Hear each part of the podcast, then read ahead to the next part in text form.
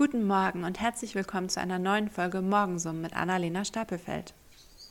Es ist nicht mehr morgen, das ist mir vollkommen klar, aber wir haben immer noch Montag und da meine Stimme gerade wieder ein bisschen mehr zulässt als in den letzten Stunden, ähm, gibt es jetzt wieder einen Podcast Quickie, denn für mehr reicht es dann doch noch nicht.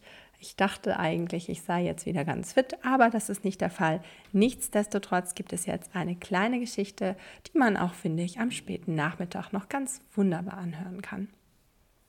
Erleichtert sitzt sie auf der Bank im Garten und lässt sich die Frühlingssonne in das Gesicht scheinen. In Marissas Brust schlägt es nicht mehr ganz so stark. Das Telefon in ihrer Hand droht nicht mehr wegen ihrer feuchten Hände herunterzufallen. Sie sammelt ihre Gedanken und ruft dann ihre Mutter an. Mama, ich hab den Job, flüstert sie in das Gerät. Oh Spatz, wie wunderbar. Ich habe es dir doch gesagt. Du musst nur an dich glauben, dann kannst du alles erreichen, was du willst. Danke, Mama.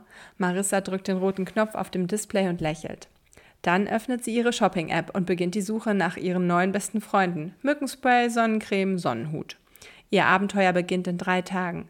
Sie drückt auf Bestellen und atmet dann noch einmal tief durch.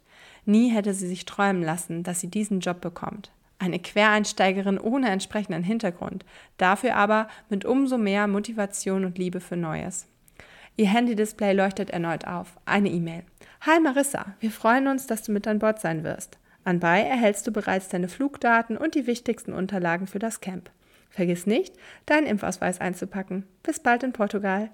Die Flugdaten lassen aus dem Traum ihre neue Realität werden, in der sie noch ankommen muss. Ihre Hände zittern eine Stunde später noch immer, als sie ihren Koffer packt.